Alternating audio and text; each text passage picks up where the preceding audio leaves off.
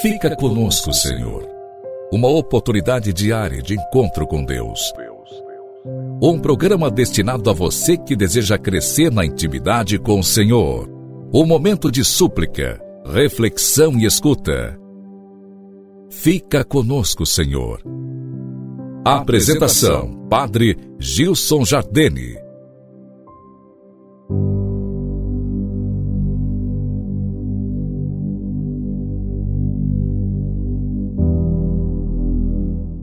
Louvado seja nosso Senhor Jesus Cristo, para sempre seja louvado. Acolho com alegria você, irmão querido, dia 5 de dezembro, início de mês, nós estamos do tempo do advento, esse tempo forte, precioso que Deus nos dá para preparar o Natal do Senhor. Recordando que nesse tempo nós celebramos as duas vindas do Senhor. A primeira vinda, quando veio na carne, se fez um de nós, o Emanuel, Deus conosco, assumiu nossa natureza para nos redimir, nos salvar, resgatar. E celebramos também a segunda vinda do Senhor, a igreja que esperançosa volta o seu olhar para o céu e clama com fé: Maranatá, Vem, Senhor Jesus. Esperamos o Senhor que virá na sua glória para julgar os vivos e os mortos. E esperamos também sua misericórdia para que ele nos conceda a graça de gozar a plenitude eterna, a glória eterna no reino dos céus. Hoje quero refletir um pouquinho sobre um sinal precioso que nós temos nesse tempo que é o presépio. Como é bonito chegar na igreja e encontrar ali a cena da natividade de nosso Senhor Jesus Cristo. O mistério divino materializado naquela cena, naquelas imagens, naquelas personagens. Como é bonito encontrar num lar cristão esse belo sinal desse tempo, o presépio, montado, pensado, confeccionado com carinho.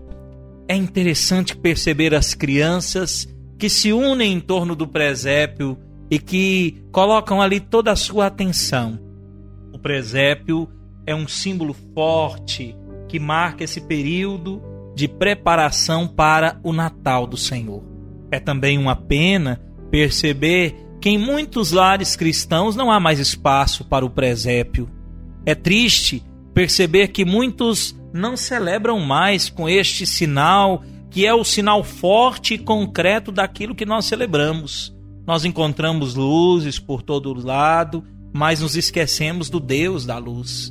Encontramos o Papai Noel que nos presenteia, mas esquecemos do Senhor que nos deu o maior presente, que é a vida eterna, a salvação. Ele mesmo se oferta, se dá como nosso presente. Nasce no meio de nós, se faz um de nós, para se sacrificar também por nós e nos salvar. Que beleza! Esse mistério nós contemplamos no presépio. Ao contemplar a cena da pobreza humana que aguarda a chegada do menino Deus, os nossos corações, olhando para o presépio, se revestem do mesmo desprendimento e se colocam solidários ao cuidado de Maria e de José.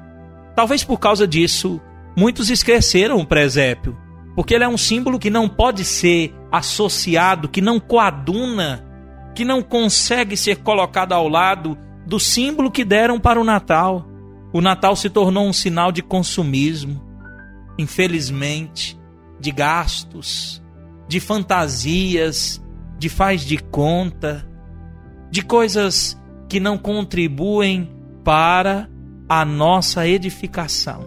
E aí nós olhamos para o presépio e vemos ali o desprendimento.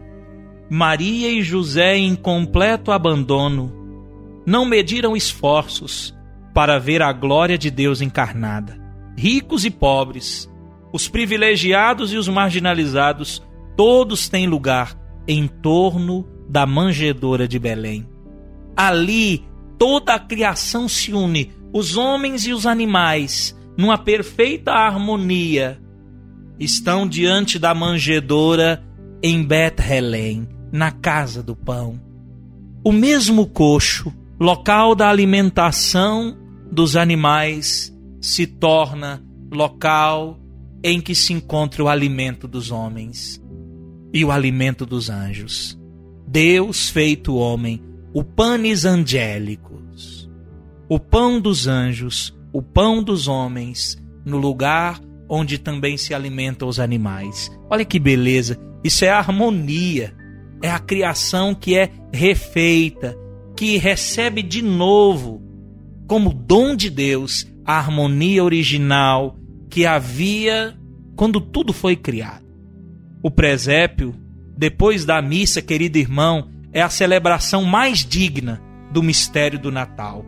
Em 1223, São Francisco pensou o presépio com o desejo de explicar para as pessoas, para aqueles que são mais simples, sobretudo, o significado do nascimento de Jesus e a profundidade desse mistério de amor.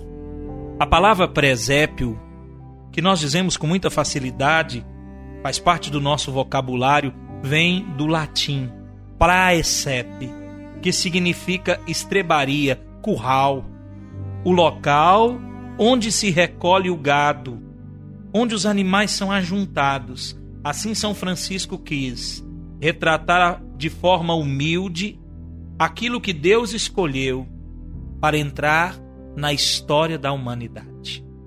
Jesus nasce na simplicidade, na pobreza, para fazer o homem mais humano. Por isso, cada figura do presépio tem um significado evangelizador. Não deixemos que o consumismo nos domine nesse tempo.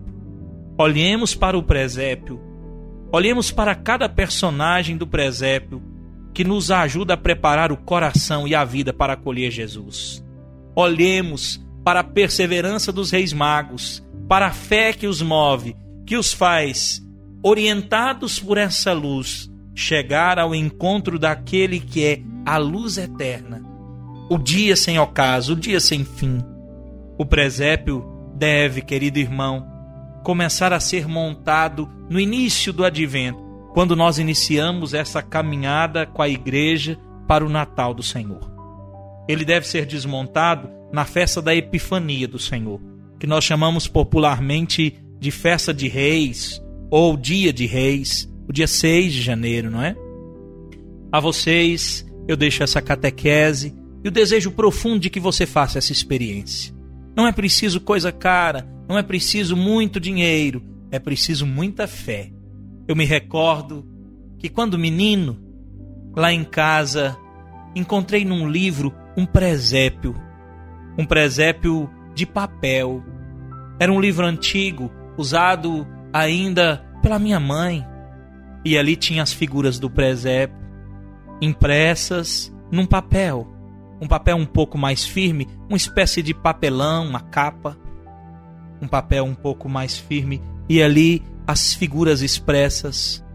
Foi o primeiro presépio que eu tive a alegria de montar.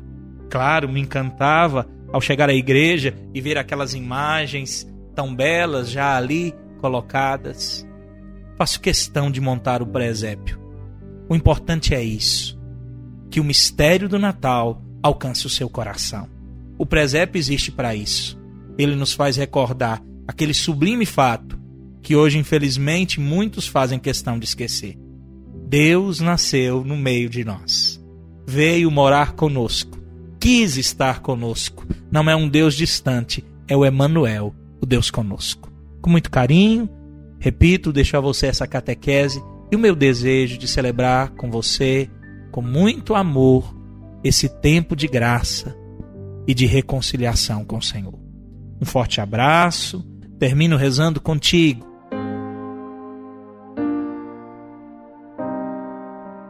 Em nome do Pai, do Filho e do Espírito Santo. Amém.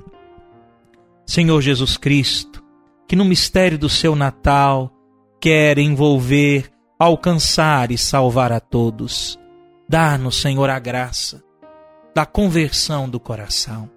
Envolve-nos, Senhor, com a tua luz e o nosso coração com a tua misericórdia e dá-nos a grande graça de poder te adorar em espírito e em verdade. Fica conosco, Senhor, nós clamamos. Ó Emanuel, Deus conosco. Faz comunhão conosco, para que sejamos melhor, mais santos, mais dignos de ti. O Senhor te abençoe e te guarde em nome do Pai, do Filho e do Espírito Santo. Amém.